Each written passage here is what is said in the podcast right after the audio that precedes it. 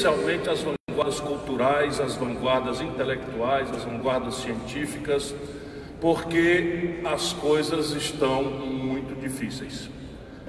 Com a debacle dos totalitarismos, a humanidade, praticamente hoje, eu estou falando da humanidade, caminha sem referências.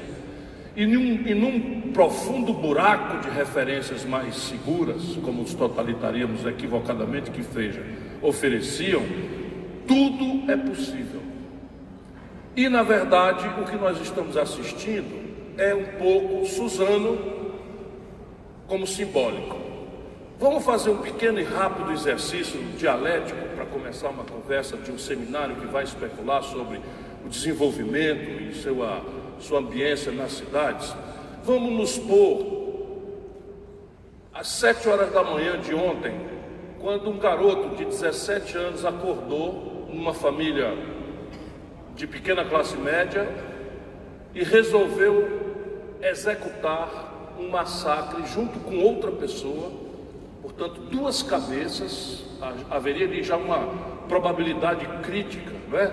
De dizer, rapaz, vamos jogar videogame, não é? Mas não, duas pessoas combinaram, saíram de casa, se encontraram, tinham acesso à arma e foram fazer aquilo que nós assistimos fazer, que não vale a pena repetir, porque eu denuncio com muita comoção essa história da gente ficar botando essas imagens na internet, disponibilizando isso na televisão. E também aqui é muito complicado, porque qualquer coisa que a gente diga pode parecer censura nesses tempos de falta de referência que a humanidade está vivendo.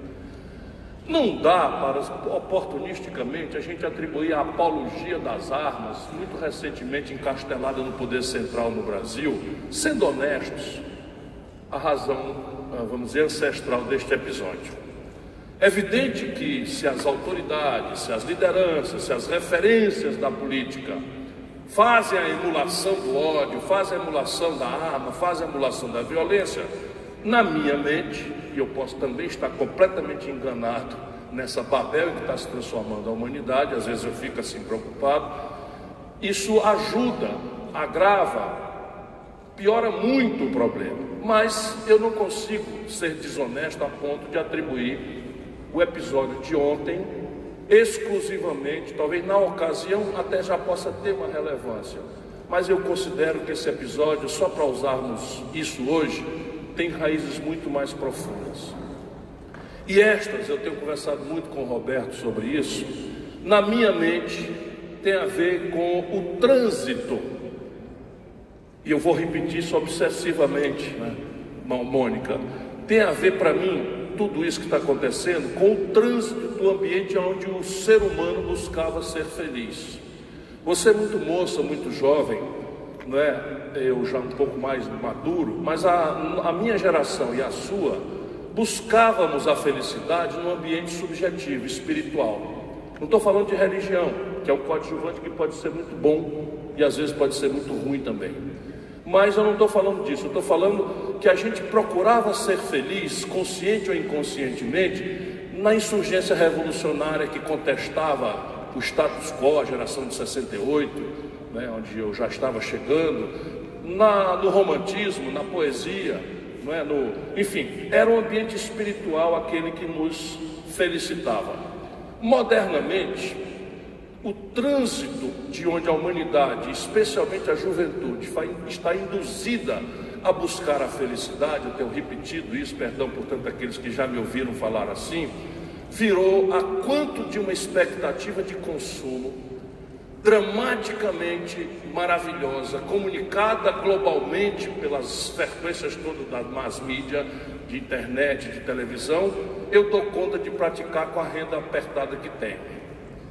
Então, muito provavelmente, na base da frustração, que faz alguém sair de casa jovem, descrente em qualquer coisa da vida, em qualquer subjetividade, em qualquer ideal, em qualquer apetite, em qualquer ambição. Eu queria ser astronauta.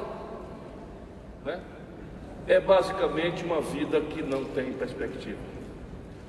E não tem perspectiva por essa razão prática o padrão de consumo globalizado que se oferece ao conjunto da humanidade e ao qual a humanidade refere a sua ansiosa busca por ser feliz, é impraticável. Portanto, nós estamos vivendo sob a síndrome da infelicidade, da frustração. E essa é a grande explicação, quero crer, não é, desses dramas contemporâneos. Por aí vicejam na política, porque não existe vácuo. A gente pode negar a política porque ela dá sinais muito mal cheirosos, ela é muito contraditória, ela nos lembra diariamente né, das coisas mais vis que o ser humano é capaz de fazer, e isso predispõe o ambiente sociocomunitário às viagens autoritárias, às viagens do ódio, às viagens das simplificações grosseiras, ao populismo rasgado. Porque repare bem, as soluções que há, que estão na promessa média dos políticos, viraram para o conjunto da nossa sociedade mentira.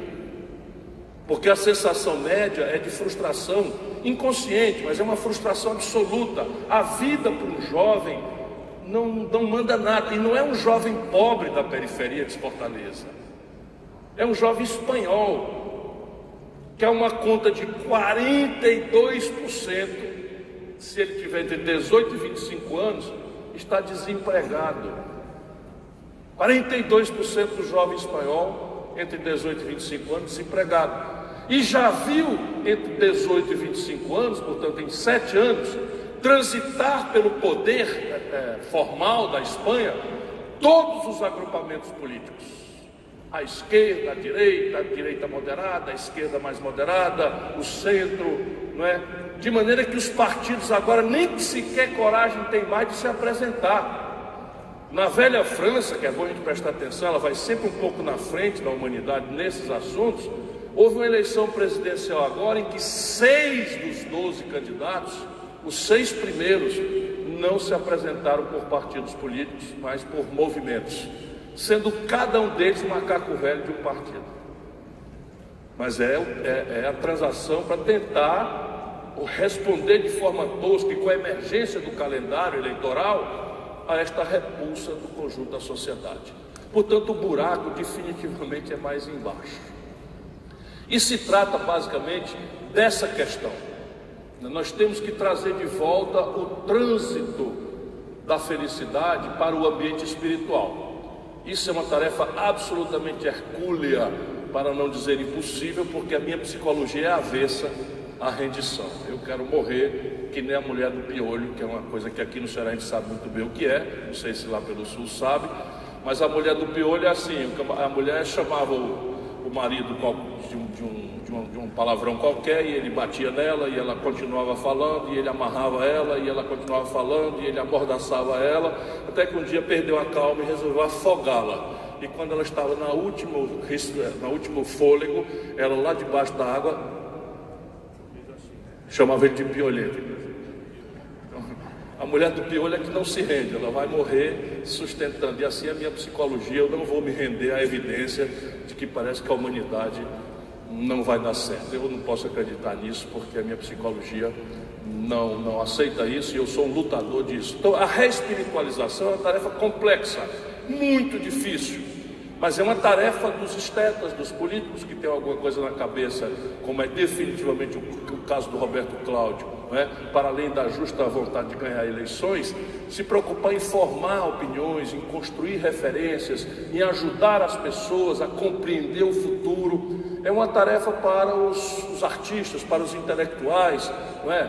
Eudoro Santana, é o sentido da luta né? velha nossa, de produzir o homem novo, mas isso vai dar um trabalho fenomenal e vai dar um tempo não sei quanto, é crítico. Por agora nós temos uma tarefa mais pragmática, mas uma pode ser o nexo acelerador da outra questão da reespiritualização, e essa é a minha provocação derradeira para a gente ir para a conversa. Nós podemos perfeitamente entender que o ato de consumo, alimentado como uma ilusão felicitante, que no fim é a ciência da frustração, hoje se submete a uma única pergunta: quanto custa? Porque é óbvio, as coisas são muito sofisticadas, são maravilhosas, os tablets mudam de personalidade a cada seis meses, os smartphones se apresentam com novas features, novas, novas características, câmera de 1800 não sei quanto pixel e tal, e, e, tudo isso é embalado aí no negócio que vai fazendo a gente se sentir meio fora do, do planeta Terra, e especialmente os jovens, se não tiver acesso a essas coisas. A gente tem vergonha de conviver no nosso grupo, porque como assim, cara? Tu não tem smartphone, ou seja, tu não tem um, um... Infelizmente a China está produzindo uns Xing Lings um pouquinho mais barato, né? isso vai vai atenuando. Primeira Dama Onélia, nossos cumprimentos. Acabou de chegar a Primeira Dama do Ceará, tem feito um trabalho extraordinário para todas nós, mas especialmente para as crianças. Então eu estava dizendo, nós precisamos, nós podemos ajudar já, e isso é um trabalho das cidades, é um trabalho das escolas, é um trabalho, enfim, da relação primeira, imediata da, do setor público muito visto de forma muito negativa, mas dialeticamente por outros caminhos, de pedir às pessoas ou ensinar as pessoas a partir das crianças a fazer no ato de consumo três, mas não uma só pergunta. Quanto custa será sempre uma pergunta complexa, mas temos que fazer mais duas. A segunda é a quem aproveita comunitariamente o meu ato de consumo. E aí eu posso começar a radicalizar uma transformação na minha lógica tradicional de consumo, porque financiamento barato, sofisticação tecnológica e mega escala é tudo que um país como o Brasil não tem. E, não, e a maioria dos países não tem.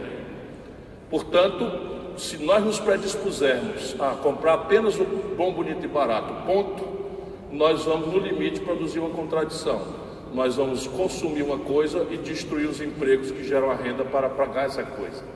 Isso já está acontecendo. O Brasil tem hoje quase 14 milhões de pessoas desempregadas e 32 milhões de brasileiros estão na informalidade neste momento no país. E a terceira pergunta responde muito mais pragmaticamente a um esforço bem intencionado, mas equivocado, de tratar a questão ambiental como se for uma questão identitária. Porque uma certa esquerda, ao perder a ilusão totalitária, partiu para esse refúgio identitário e aí trata-se a questão ambiental como se fosse uma especialização a reunir os bons contra os maus. E aí nós chegamos no limite em que um país que precisa ter energia regular a módico preço condena a construção deste modelo de modicidade tarifária e de, e de, e de, e de sustentabilidade ambiental possível, máxima possível, que é a energia hidráulica, numa grande guerra dos bons contra os maus. Estou é, falando aqui da briga contra Belo Monte, a briga contra Giral, Santo Antônio. E não é que não prédio, deprede o ambiente, depreda, mas e aí? Então não pode ser uma questão identitária. Portanto, a pergunta aqui é vincular dialeticamente ao ato de consumo. O ato de consumo que eu estou praticando é amistoso à natureza, na origem no rejeito? E o que parece um diletantismo poético, simplesmente pode, eu encerro aqui, para mostrar a explosão concreta disso na cidade. Roberto, quanto é que você está gastando por ano em Fortaleza com lixo? Quanto? Olha aqui, pessoal. Fortaleza está jogando no lixo 250 milhões de reais por ano. Quanto é que custa a saúde pública? 2 bi. Portanto, mais de 10% da saúde pública brasileira, ou cearense de Fortaleza, nós estamos literalmente jogando no lixo. Se as pessoas em Fortaleza fizerem como os suecos, isso é um ato de cultura, não é um ato de grandes energias financeiras, nem grandes questões fiscais, nem grandes e graves problemas né, estruturais, de infraestrutura, nada, é assim. As pessoas resolvem, porque aprenderam essa possibilidade, reciclar seu lixo, processá-lo de uma forma racional e nós, ao invés de jogar 250 milhões de reais no lixo por ano numa cidade paupérrima como Fortaleza, vamos ter 250 milhões para investir em creche, para ensinar as crianças a se emancipar do turbocapitalismo rentista que está infelicitando a todos nós. Fácil de falar, embora praticável, mas desafia-se muito que as pessoas parem um dia por semana, parem um dia por ano, parem um dia por semestre, para, para além de resolverem brilhantemente, mediocremente ou como se possa limpar a cidade, tapar os buracos, fazer o posto de saúde funcionar na hora certa, pensar o que nós vamos fazer com esse planeta agonizante de uma humanidade sofrida e crescentemente descrente que dá aonde deu, transformando Columbine em Suzano, em São Paulo. Muito obrigado a todos.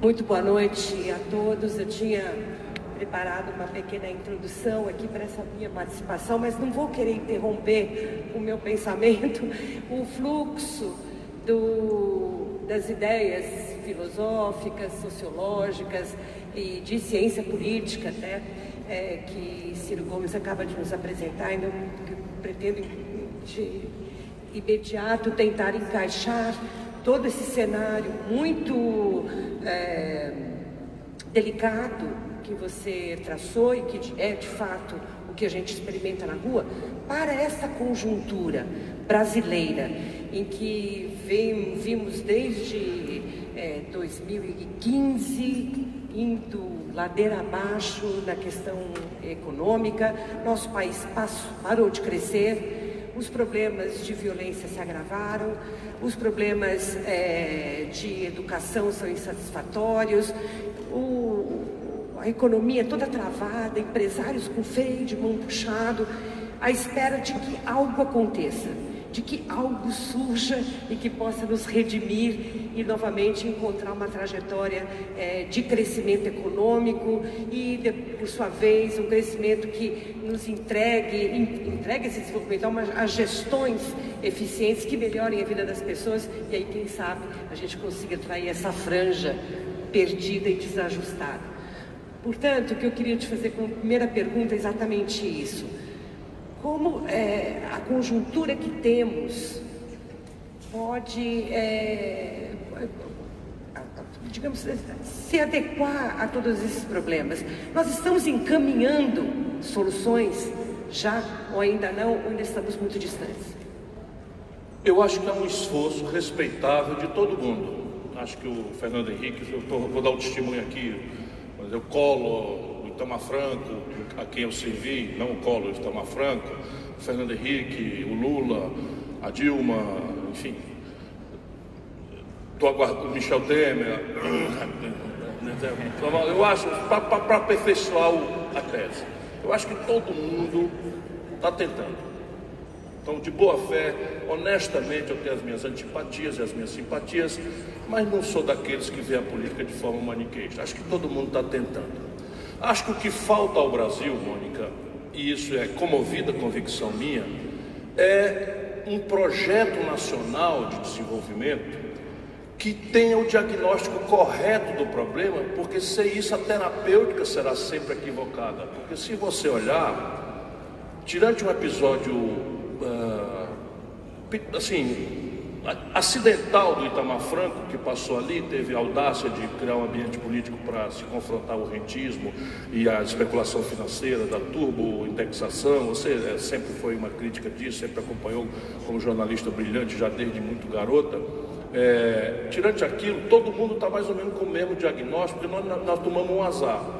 Nós exaurimos o nosso velho modelo nacional desenvolvimentista, a nossa elite política descuidou da economia porque precisava abandonar a discussão econômica em nome de um consenso raso de reinstitucionalização do país. Então, se a gente juntasse então, Antônio Vilela, Montoro, Ulisses Guimarães, que são conservadores, né, com João Amazonas, Miguel Arraes, Leonel Brizola, Luiz Carlos Prestes para discutir economia política, a, primeira reunião acabava em tapa e a segunda não acontecia.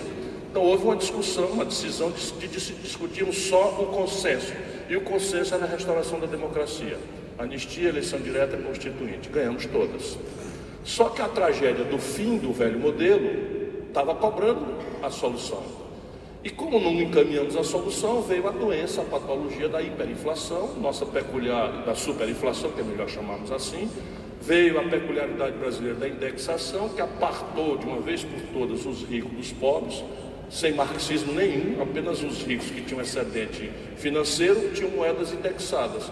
E os assalariados, a classe média, os trabalhadores que não tinham poupança, viviam com a moeda corrosível ao dia, ao ponto de termos tido 84% de inflação no único mês. Infelizmente, isso é uma lembrança que nós não vamos nem sequer mais viver.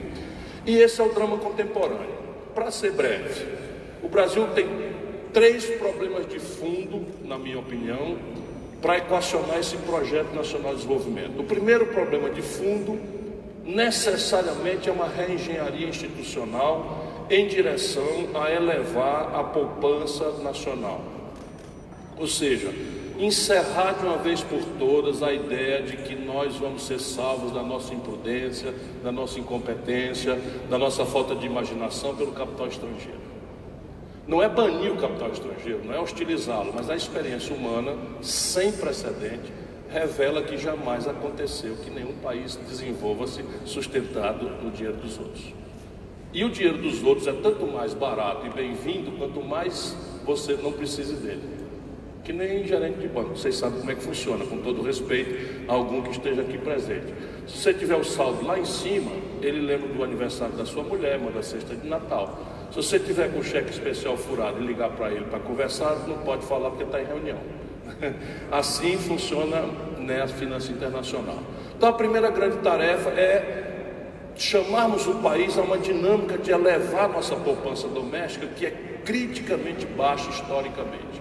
Então vocês dizem, a China produz 100, come 60, ou come 55 e guarda 45 para jogar a traquitana do ano que vem. A velha Europa, que já está com estrutura pronta, que tem margens muito exíguas para ganhar produtividade, produz 100, come 70, sobra 30. O Brasil está comendo 86% do que produz, está sobrando 14%. E temos uma dívida que nos cobra 12% do PIB para rolar. Então nós temos poupança zero. E estamos todo dia com uma agenda de bom moço internacional, de fazer isso, fazer aquilo, fazer isso, fazer aquilo, na esperança vã, jamais cumprida no mundo, de que os estrangeiros vão investir aqui.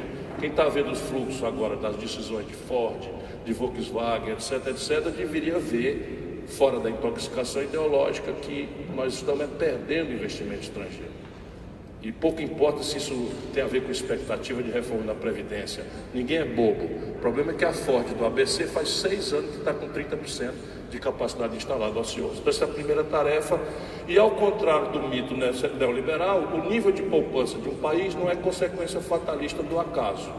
É consequência de arranjos institucionais que a política faz ou deixa de fazer. É como se organiza o sistema previdenciário, portanto, tem uma iniciativa aí. É, é, como se organiza o sistema tributário, essa iniciativa eu espero que aconteça. É como se organiza o mercado de capitais, que o Brasil não tem. Né? O Brasil, por exemplo, não, não existe venture capital, não existe, é, enfim, nada para financiar a inovação, que é o caminho por onde estão surgindo as startups, etc. Isso é a primeira tarefa. A segunda, eu estou ficando envergonhado porque estou falando demais, mas os problemas de fato não são triviais. A segunda, o Brasil precisa fazer um acordo ou estabelecer uma hegemonia moral e intelectual verdadeira, não odienta, sobre a coordenação ou a não coordenação, ou que tipo de coordenação estratégica nós queremos entre Estado, empresa e universidade. Então, nós estamos oscilando num assunto que é terrivelmente complexo e pragmático, nós estamos oscilando de um estatismo irreprodutível, porque os tempos mudaram, e, e como é muito veloz isso, tem muita viúva do nacional desenvolvimentismo, do estatismo, por bajulação corporativista e tal, achando que o Brasil está tá morrendo porque está privatizando e tal. Não é isso. Porém, 2008 já tirou qualquer ilusão né, teórica, porque a, o empírico demonstrou aquilo que era possível de visualizar, que o privatismo não é solução para nada. E, portanto, nós temos uma brutal confusão, que é a outra premissa de fundo de um projeto nacional. Qual é o papel do Estado na relação com a economia privada? Simples assim, não adianta imaginar o laissez-faire, porque o laissez-faire não responde à seguinte prática questão. As condições de empreender não são globais, elas são crescentemente nacionais. Por exemplo, a taxa de juros e a personalidade do capital financeiro não é global. O juro é negativo há 10 anos nos Estados Unidos e no Brasil nós estamos pagando 14,5% médio de taxa de juro, de, de, juro na dívida pública. Mas se você for descontar um cartão de crédito, caia fora disso, está pagando 486%. Se você for usar o cheque especial do Banco do Brasil, que é o melhor de todos, você está pagando 270%. Se você vai descontar uma duplicata de primeira linha, uma empresa, você paga 50%. Então, se você tem uma empresa que se financia nos Estados Unidos ou na Europa há um e meio, há um ano, e bota para competir desintermediadamente com uma empresa que se financia 50% ao ano, na melhor hipótese, essa competição não existe. Ela está tá resolvida diversa. Segundo, característica da simetria internacional, tecnologia.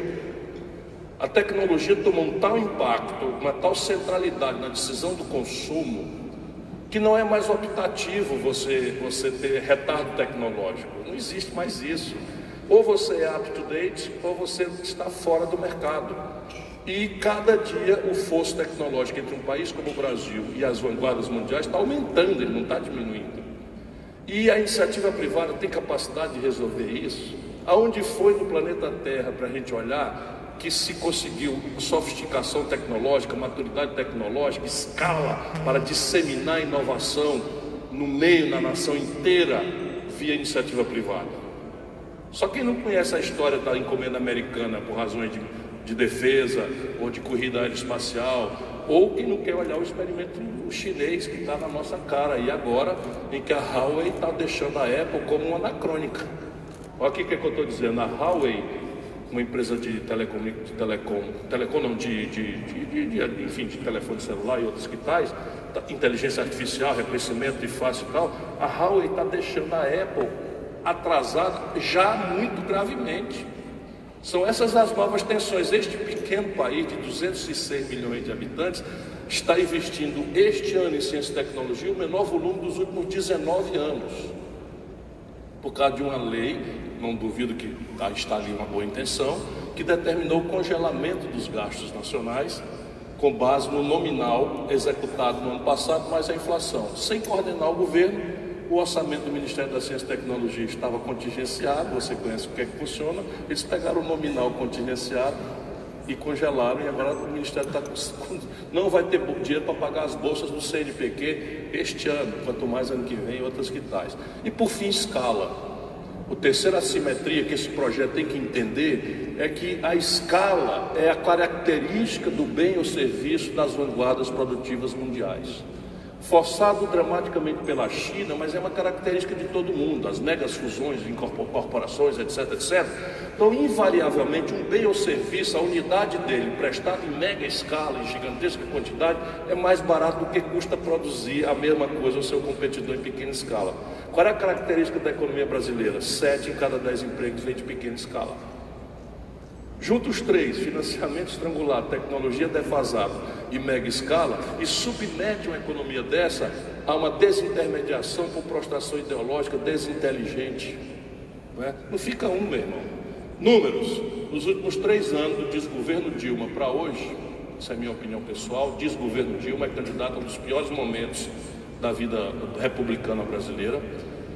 O desgoverno Dilma, e eu falo isso com dor, porque eu sou amigo dela, acho que é uma pessoa honrada, etc, etc. Mas, do ponto de vista de governo, a tragédia ainda vai ser apurada, mas as sequelas estão aí.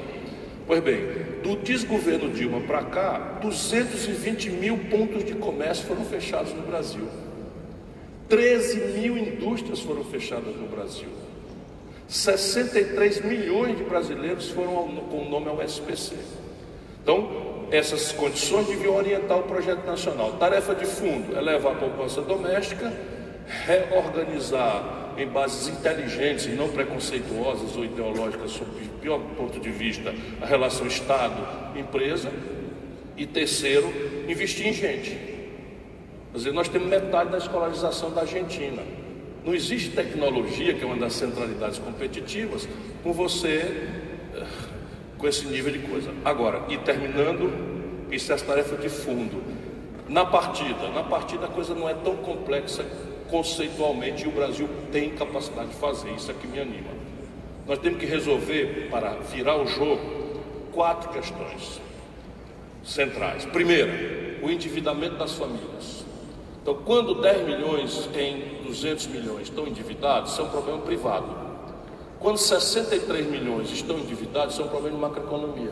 Por quê? Porque, por característica peculiar brasileira, 50% do crescimento do PIB brasileiro, quando o experimentamos, a última vez 2% lá atrás, foi puxado pelo consumo das famílias. Se você botar 14 milhões de desempregados, 32 milhões na informalidade e 63 milhões com o nome no SPC, o consumo das famílias está colapsado. Então por que, que a Ford está indo embora? É porque o consumo deixa a Ford com capacidade instalada ociosa, que é a média da capacidade instalada ociosa. Por que, que o comércio está fechando? Porque não tem como. O capitalista brasileiro não aprendeu ainda que o capitalismo moderno se afirma no consumo de massa. E o consumo de massa presume renda. Então nós estamos destruindo a renda do povo com essas maluquices, reforma trabalhista, não sei o que, papapá, e depois nos queixamos que está quebrando a economia. Então isso aqui tem jeito, você pode securitizar isso, negociar. O próprio Serasa está fazendo feirões e me levará ao deboche quando eu fui estudar isso e propor, tudo bem. O, o Bolsonaro, por exemplo, na hora do debate, eu perguntei, olha, Ciro, isso custa 10 PIB do Brasil por 10 PIB do Brasil, isso significa algo ao redor de 400 bilhões de reais nominais, com desconto de 70% que o Serasa está dando. 7 vezes 4, 28, nós estamos falando aí de 120 bilhões de reais. Para você negociar isso, não é trocando juro de, de, de, de, afronta com juro módico, e o Banco do Brasil ganharia dinheiro. Vamos lá. Primeira providência, restaurar o consumo das famílias, gradualmente. Segundo, o endividamento empresarial. De novo, no mundo capitalista, o empresário se endivida, ele paga. Só que no Brasil aconteceu uma política monetária de quase três décadas, em que o governo impôs ao mundo empresarial uma variável que ele não teve ingerência nenhuma de ser a maior taxa de juros do planeta Terra, como ainda hoje é. Resultado prático, o Brasil hoje, o consolidado o empresarial privado, são 3 trilhões de reais de dívida. 600 bilhões disso está caminhando rapidinho para crédito de recuperação duvidosa. Não há chance do mercado resolver isso, porque a tendência do mercado diante desse tipo de, de, de ameaça é se retrair. E se nós lembrarmos que esses governos títulos de esquerda que o Brasil teve concentraram na mão de cinco bancos 87% das operações financeiras do Brasil, você vai ver que em São Paulo ninguém está pagando ninguém e o Itaú, o Bradesco, o Santander não estão renovando para pagar de ninguém. E onde é que eles servem os lucros? No rentismo pago pelo governo federal brasileiro. Só no período Lula-Dilma foram 200 bilhões de reais de lucro. E esses lucros são distribuídos sem tributação, só no Brasil e na Letônia. É assim. Então, a segunda tarefa, ajudar a consolidar. Como é que pode ser feito isso? criar um fundo soberano de acesso via crédito com ré de garantias pelo cidadão privado que troque juro brasileiro por juro internacional usando parte das reservas que o Brasil tem que são muito caras e ociosas. País precisa ter 150, 180, na pior hipótese 200 bilhões de dólares de reserva, tem 380. Tomado emprestado a 14 e aplicado a zero.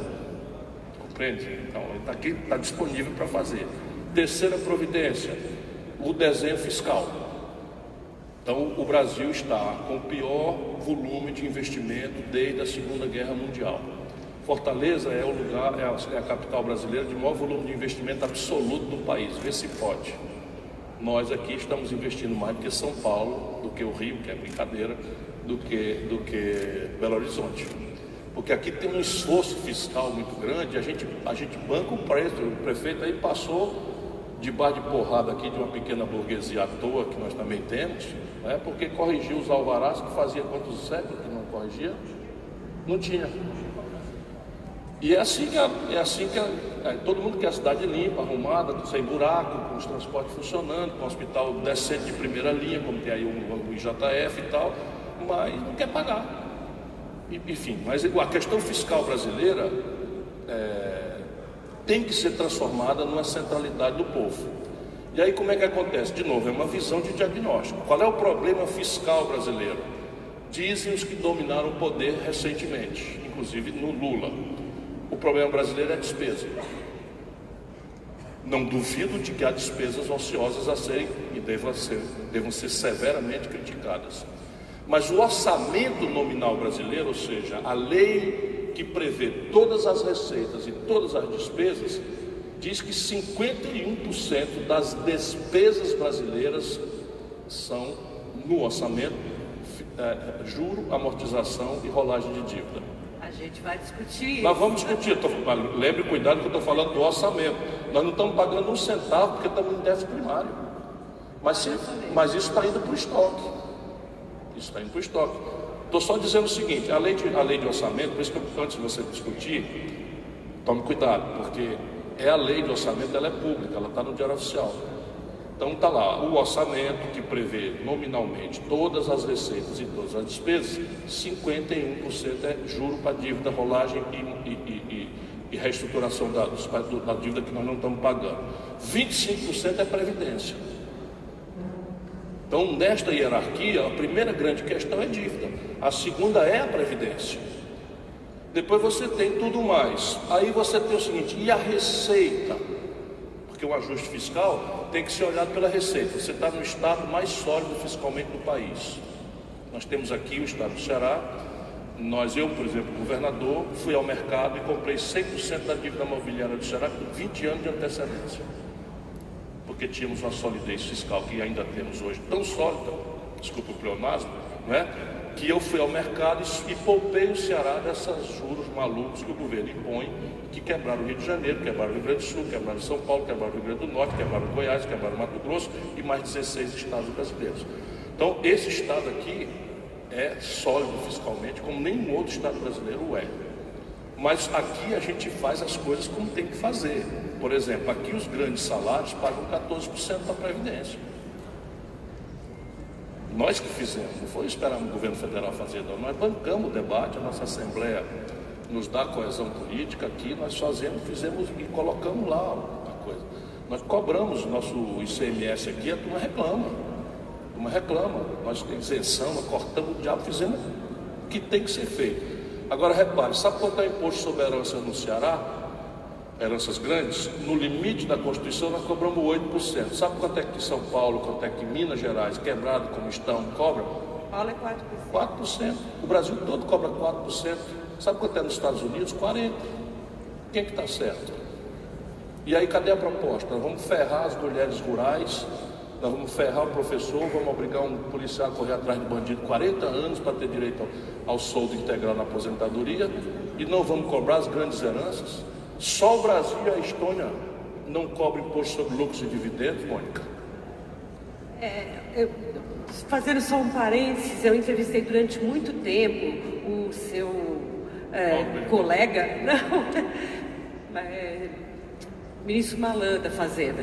Ele fazia o mesmo artifício. Ele dizia: Eu tenho quatro pontos. Aí quando ele pegava o primeiro ponto, ele falava, o primeiro ponto tem quatro pontos que eu quero destacar. Estou brincando que. Aí, mas eu estou trabalhando a solucionar, eu, mas eu estou no quarto ponto, eu estou no ponto assim, primeiro ponto, o endividamento das famílias. O segundo ponto, o endividamento empresarial. O terceiro ponto, a questão fiscal. Então, fecha a questão fiscal, que tinha mais outras soluções para propor. E o último ponto é a questão estrutural da relação de comércio exterior do Brasil. Como nós estamos nos desindustrializando, como nenhuma nação do planeta Terra, e há uma ilusão de ótica nas nossas elites de que nós estamos simplesmente coparticipando de um fenômeno mundial, que a desindustrialização é um fenômeno, é um trend, nós temos essa ilusão de ótica. O Brasil está se desindustrializando antes do tempo e em setores que nós não podemos nos desindustrializar. E o problema é que quando a gente cresce, e a solução para isso também há, qualquer crescimentozinho, pífio que seja, isso é um filme repetido desde o ano 80 até hoje, que a nossa elite não quer ver. Cresceu 2%, 3%, peso no câmbio, desce nas transações correntes do país, desvalorização do, do real ou da outra moeda, inflação, porque os preços são todos indexados a câmbio mais cedo ou mais tarde, e atiram com taxa de juro e a dívida vira uma coisa impagável então, pronto, acabou. São essas quatro providências para virar o jogo.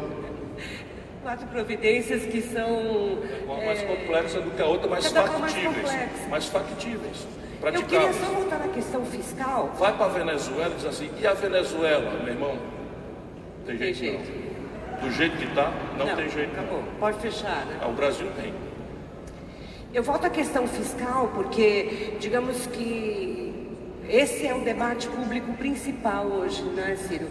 O, a reforma da Previdência, ela vem exatamente para diminuir parcela é, grande da despesa obrigatória do governo federal, porque é, sobra muito pouco para todo o resto do gasto, o gasto essencial de educação e de saúde e o gasto de investimento, que é o que poderia de fato começar a tirar a gente da crise com as obras e com a infraestrutura e tudo mais. Então, isso aparentemente é o que o Brasil está atacando. A gente vive aqui num estado e num município é, vocês vivem, têm esse privilégio de não ter o problema fiscal na frente, ou seja, a, a possibilidade de criar outras políticas inovadoras, como o tema desse seminário, justamente porque se organizaram no fiscal. No ponto de vista do governo federal, essa é mesmo a primeira, eh, digamos, etapa de uma reconstrução, ou a gente está, digamos, mesmerizado por esse é, essa ideia de que se não resolver esse gasto obrigatório, o governo de fato está sem mãos, sem braços para fazer qualquer outro tipo de, de medida de recuperação. Ou seja, não haverá desenvolvimento sem reforma. Nós, e eu tenho um grande acatamento no meu partido, o PDT, que é um partido histórico, né, ligado às causas dos trabalhadores, nós compreendemos a necessidade de debater uma reforma da Previdência. Então nós já temos um, um probleminha aí de, de, de, desonestidade intelectual, porque hoje o PT, por exemplo, está me acusando, não o PT, essa ala bandida que comanda o PT. Nunca se deram muito bem. Não, o nosso governador que é do PT, eu me dou super bem. Eu, não, eu me dou super bem, eu ajudei o Lula há 21 anos. 21 anos.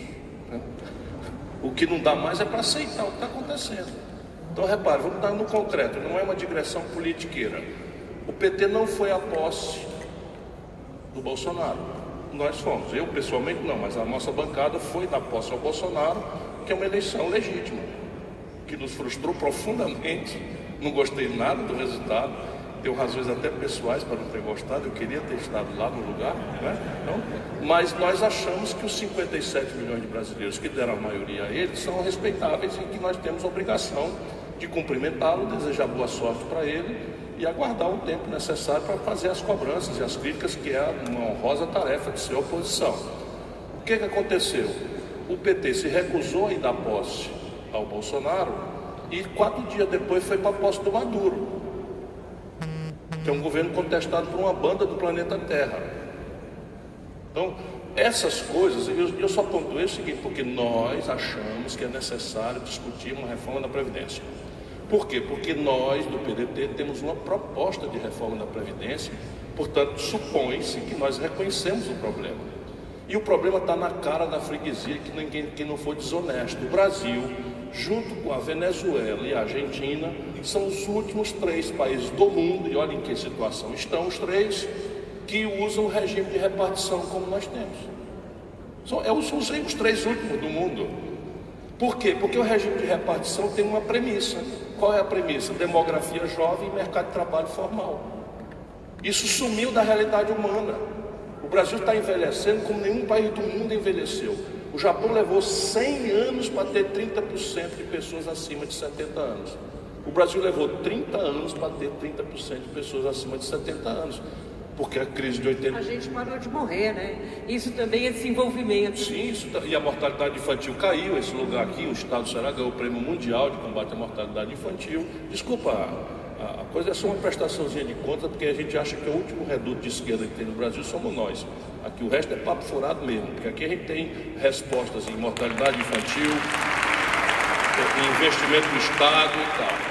O resto é papo furado. Aqui teve um tempo que os diretores de escola e de hospital eram indicados pelos vereadores e o povão que precisava de consulta pra, pra, de consulta no posto de saúde e amanhecia de madrugada, na, não na porta do posto de saúde, mas na porta da casa do vereador, para pedir uma ficha para poder ser reconhecido. Vamos adiante. Então, a Previdência brasileira tinha sete pessoas ocupadas no ano 70, com carteira assinada, jovem, para financiar uma aposentadoria com expectativa de vida de 60 anos. Essa conta fecha. Hoje, pela brutal né, informalidade, pelo exponencial desemprego, mas por esse fenômeno demográfico do envelhecimento acelerado da média da população, nós temos um e meio trabalhador ocupado para financiar um aposentado com expectativa de vida que já vai a 84 anos. Então é evidente que o Brasil precisa discutir uma reforma da Previdência para nós. Só que a reforma que o governo propõe e chama de a reforma não ataca o problema.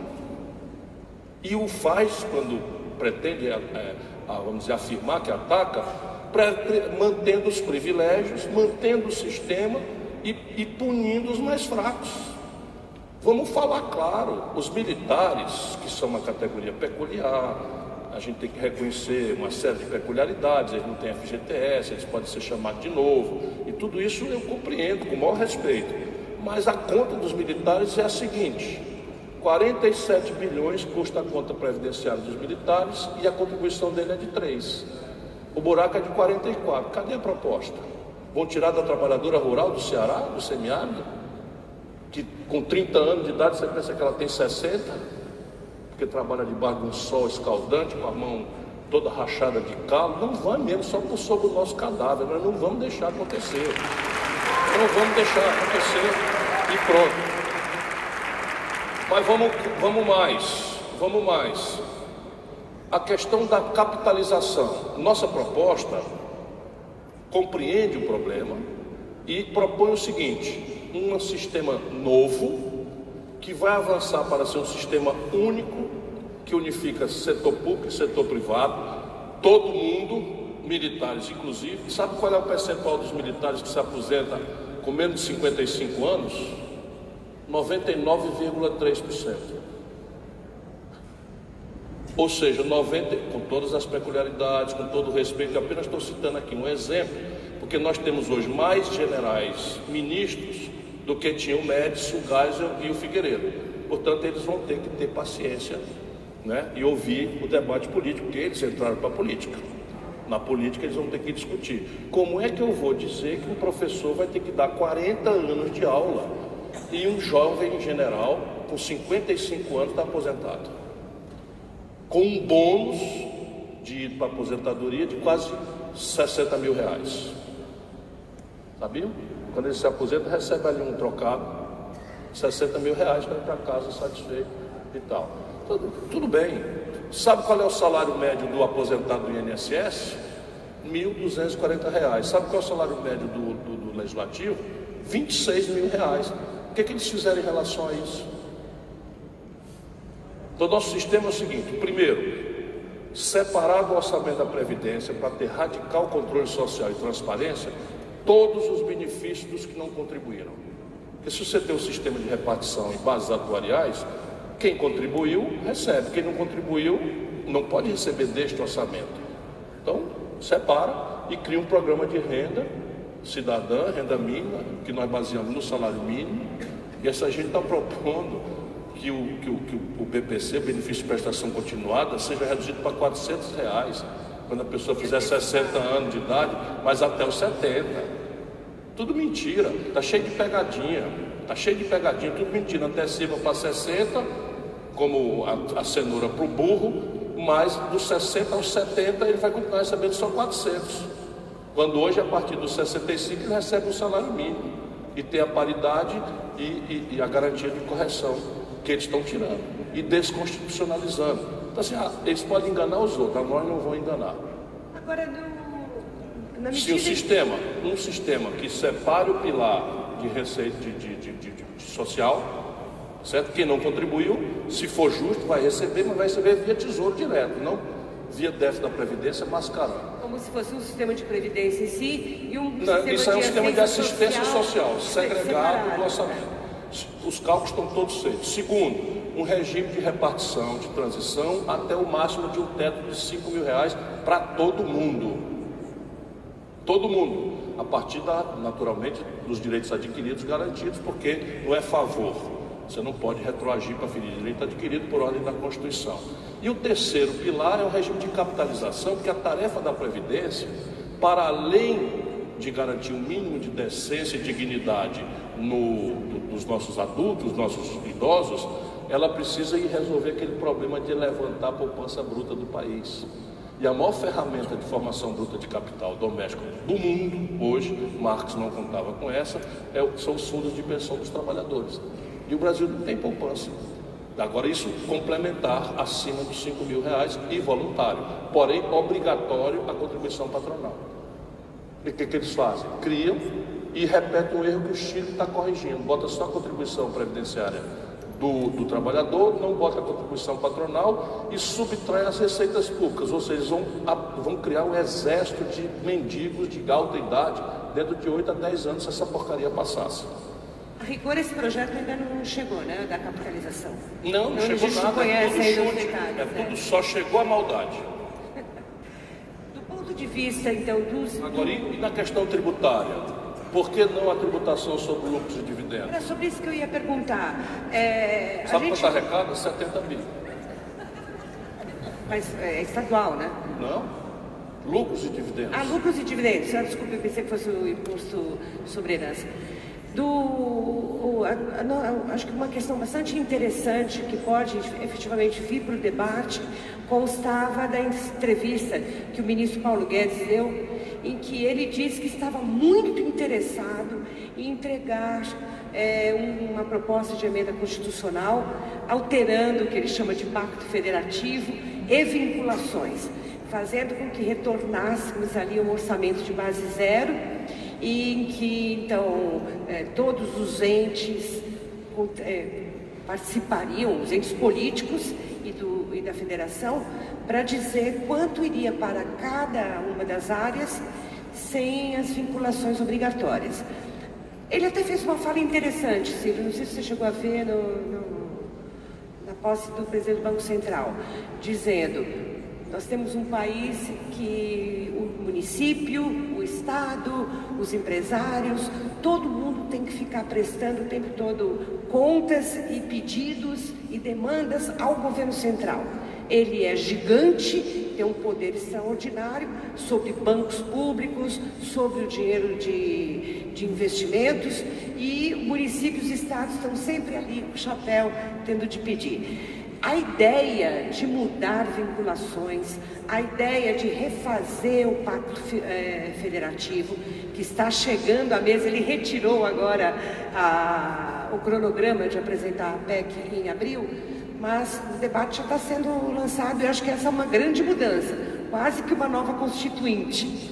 É, isso é bom para o desenvolvimento, isso seria bom para as políticas públicas de quem opera políticas públicas no município, no estado.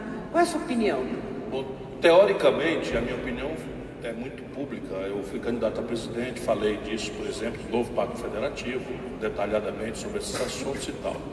Grande problema, de novo, no Brasil, como eu tentei pontuar na minha provocação, que pareceu uma digressão mais filosófica, mas é muito pragmática e isso aí é um exemplo bem prático. O grande problema é o seguinte, que nós temos as teorias e temos a vida real brasileira. Então, no mundo teórico, que eu brinco nos, univers, no ambiente universitário, ou seja, na estratosfera de Marte, óbvio que o orçamento não devia estar tão, tão engessado.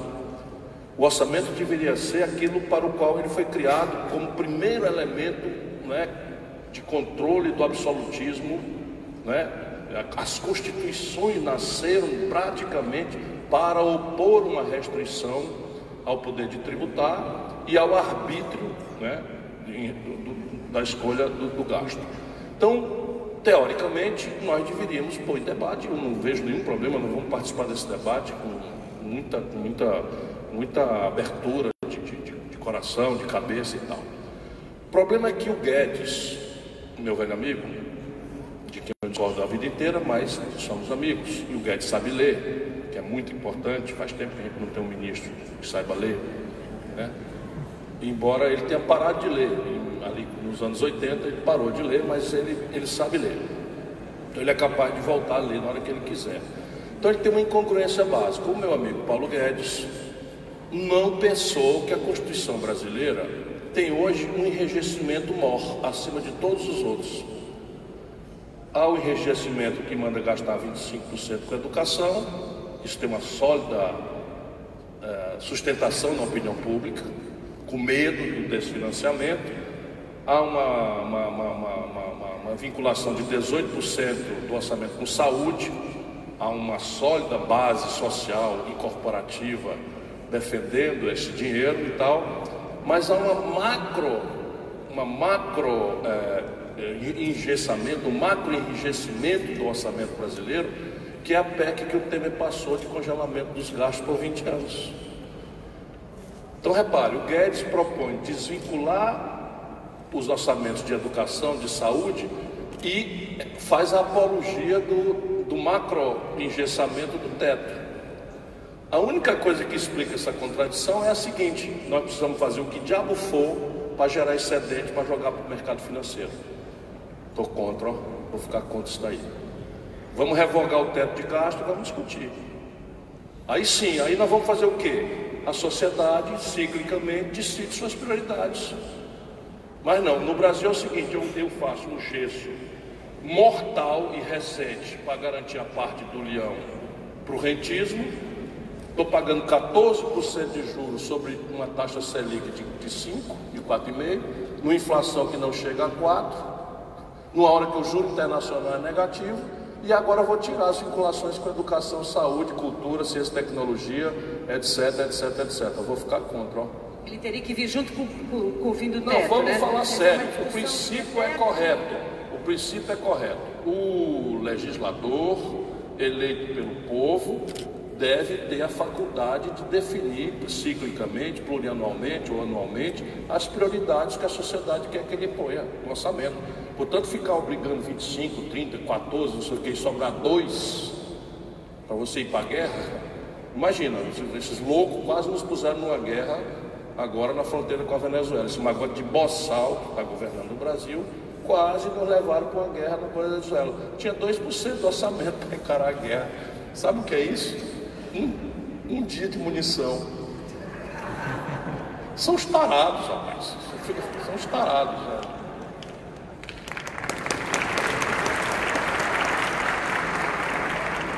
Uma epidemia, você vê... uma epidemia, vamos lá, uma epidemia, uma seca extrema no Nordeste, fome de massa, um enchente terrível, um episódio de Brumadinho, nós não temos orçamento para nada. Então eu era ministro da Integração Nacional, sob minha liderança estava a Defesa Civil. Então, Brumadinho, não, Brumadinho não, a outra, Mariana, ah, arrebenta, sabe lá no primeiro momento, 120 mil pessoas desabrigadas, eu tenho que abrir uma medida provisória, criar um crédito extraordinário, cancelando outro crédito. Isso tudo é um, eu conheço por dentro, é um pandemônio. Agora não venha me enganar, senhor Paulo Guedes, porque eu sei ler também. Eu queria fazer uma última pergunta, Ciro. Você colocou os pilares do seu, da, da sua visão de desenvolvimento para o Brasil. E eu, como jornalista, jornalista sabe o que é, né? Ele está sempre agarrado no dia e nas circunstâncias. Eu gostaria, é, para esse público especialmente, público de gestores, um público que toma decisões e faz escolhas, como disse tão bem o prefeito, das quais dependem a vida é, dos outros. Num quadro difícil politicamente, um Congresso é, muito repartido, com é, dificuldade enorme dos estados também endividados e afogados nas suas contas de folhas de pagamento e de aposentadoria, a gente chega mesmo lá no município, município onde as pessoas moram, onde elas vivem. Acho que o prefeito Roberto Cláudio descreveu muito bem a dependência que o cidadão tem de é, das, das, escolhas, das decisões e da eficácia das políticas e da eficiência dos mecanismos municipais. Como é que a gente pode imaginar um desenvolvimento que venha daí, na medida em que a cena maior é dessa complexidade que você descreveu até aqui, mas a vida é simples. E a vida está ali no município, e é neste município que a gente tem de achar esses desalentados é, da sua pensata tão é, emocionada e emocionante, né? Esses jovens que estão é, sem projeto, sem sentido, sem motivo para a vida. Tudo isso acontece nas cidades. É na praça, é na calçada, é na escola, na universidade, é na praia, para quem tem é, o privilégio de ter. Como que a gente pode, então, é, nessa cena, nesse país dividido que temos hoje, fazer o desenvolvimento a partir dessa pequena unidade municipal? Veja, eu descreio na possibilidade de uma mudança estrutural fora da ambiência de um projeto nacional de desenvolvimento, que inclusive tem pilares é, essenciais, pouco amadurecidos no imaginário brasileiro, que é uma política de defesa e uma política exterior, é? Que, que trabalhem pela afirmação desse projeto. Esse projeto tem uma característica básica na direção da sua pergunta. Ele estabelece um novo tipo de federalismo, que é o federalismo de integração, que é o que é de mais moderno na teoria. E isso quer dizer empoderar as instâncias locais. E empoderar as instâncias locais significa dar a elas autonomia para uma tributação como lhe, pro, lhe aprover fazer, tirando as, as ferramentas, e repartir as receitas. A transição há de ser feita com muita imaginação e caso a caso. Por exemplo, não sei se for ser chato, mas Minas Gerais não tem saída. E tem. Porque eu fui estudar, eu digo, vai que eu vou virar presidente da República, eu vou resolver esse treco aí. Aí chego em Minas Gerais, eu descobri que a Codemig tem direitos de lavra que são estimados em até um trilhão de reais e que estão ali guardados no subsolo de Minas e nos, nos documentos que a Codemig tem no seu balanço patrimonial desatualizado. Isto não é líquido, mas eu posso, se eu não tiver uma interdição mental, eu posso fazer disso uma coisa líquida como? Eu pego esses direitos minerários da Codemig para a União, compro eles com um lote especial de títulos condicionando essa operação a que esse lote de títulos vá para um fundo previdenciário que tire as, o buraco atuarial de Minas. No Rio Grande do Sul, tenho estudado, esse recebível é lastreado num grande calote da União com a Lei Candir. Então, um Estado muito sensível a uma economia rural, evidentemente que ninguém exporta imposto, portanto, o princípio correto de desonerar exportações, mas o comprometimento da Receita Estadual com essa exoneração da União indenizar, virou um calote. Portanto, é preciso, obrigando Minas Gerais a considerar determinadas questões. Por Minas não, agora o Rio Grande do Sul. Por exemplo, o Ceará, o nosso Poder Judiciário, para fazer uma homenagem à nossa desembargadora presidente, também é muito austero. Aqui o Poder Judiciário custa pouco mais de 1% da nossa receita. O Rio Grande do Sul passa quase 4%. O Ministério Público do Ceará é muito sério, muito austero, não chega nem a 1% do custo. No Rio Grande do Sul é 3% do orçamento.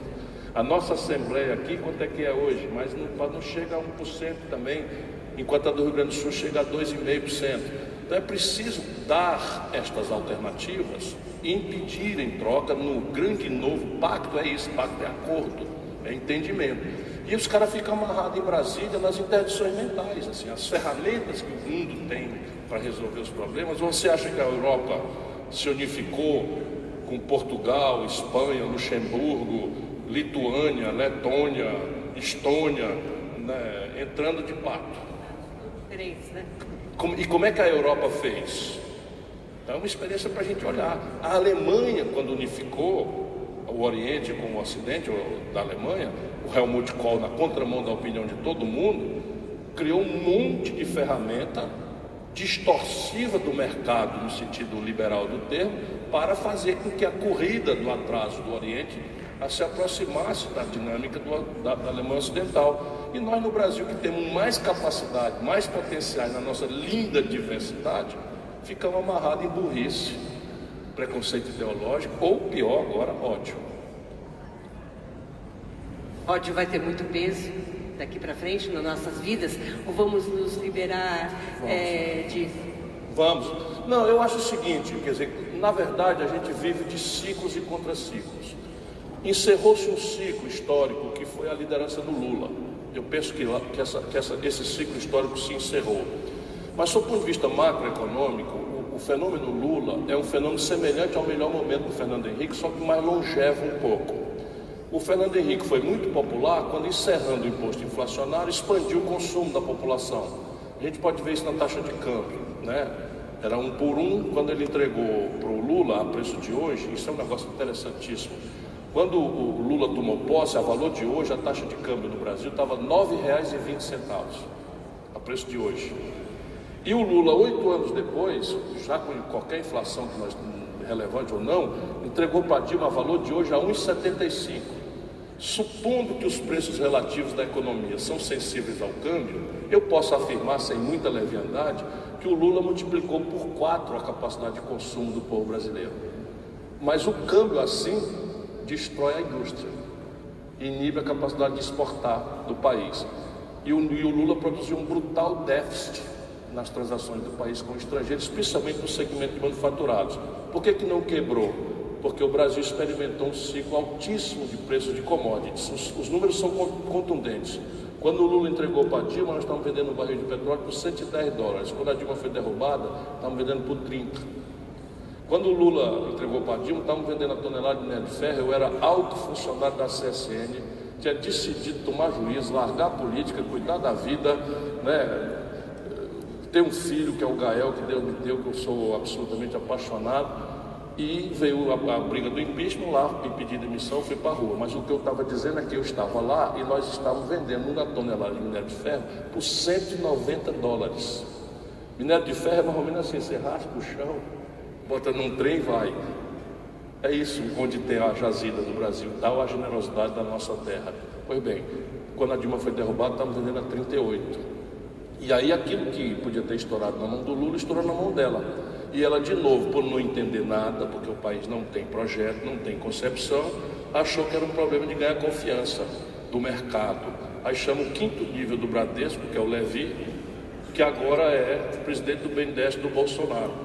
Ou o Meirelles, que era presidente do Banco de Boston, presidente do Banco Central do Lula, ministro da Fazenda do Temer, secretário de Finanças do Dória. Não tem alguma coisa errada nisso aí, não?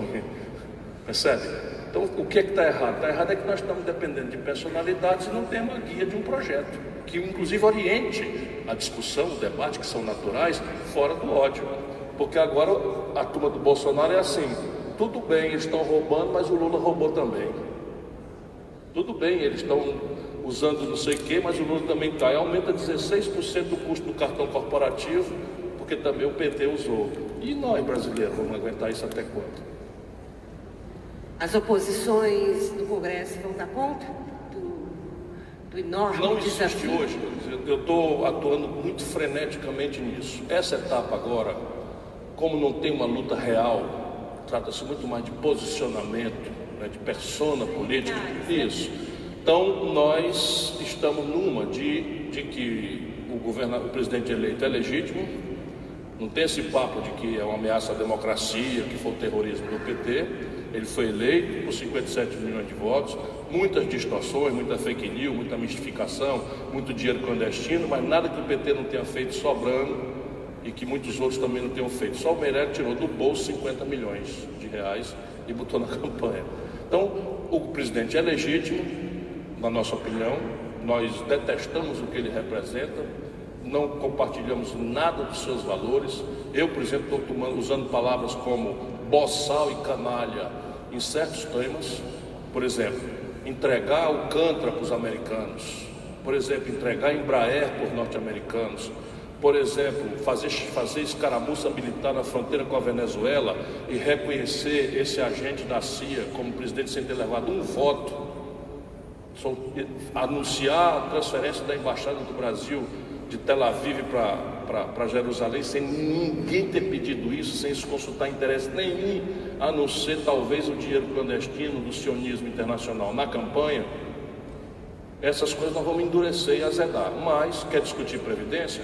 Ligou, perguntou se topava uma conversa. O nosso especialista, que é o Mauro Benevides Filho, perguntou: Eu vou? Claro que vai. PT, ah, tá, o Ciro está ajudando o Bolsonaro a fazer a Previdência e tal. Pode dizer o que quiser. Nós vamos lá conversar, porque isso é um assunto que interessa ao povo brasileiro e nós não vamos ficar jogando pedra, apostando no quanto pior, melhor. Então, essa é uma questão de posicionamento. A próxima questão agora é, por exemplo, nós conseguimos que a, a Comissão de Constituição e Justiça, e o Rodrigo Maia tem cumprido os compromissos conosco, não deliberasse sobre a tramitação, que a premissa é aceita tramitar ou não. não aceitar a tramitação enquanto não vier a reforma dos militares. E nós ganhamos isso. O Rodrigo Maia garantiu, a Constituição e Justiça está se formando, aí vai se constituir uma comissão mista do orçamento, nós vamos para dentro. Não sei o que, é que o PT vai fazer. Nós vamos para dentro, vamos emendar, vamos forçar um debate, vamos tentar tirar essa comissão de dentro de Brasília para trazer para o Ceará, para levar para discutir com as centrais sindicais, com os empresários. Vamos emendar, vamos propor as alternativas, porque para nós o quanto pior melhor é uma conta paga pelo povo e nós não topamos isso. Muito obrigada. Obrigado a você.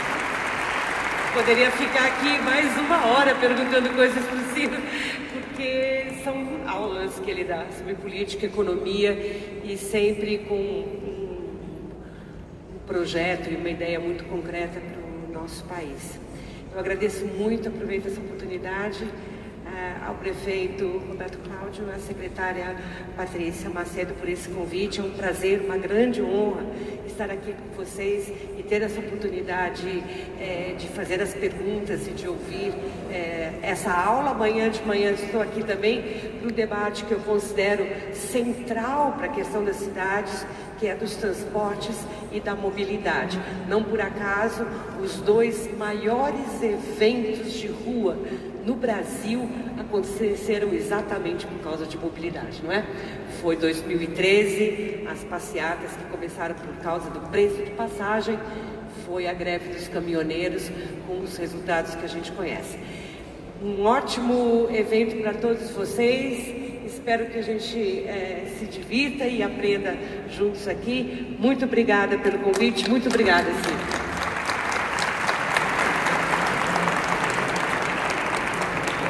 собой, по-моему,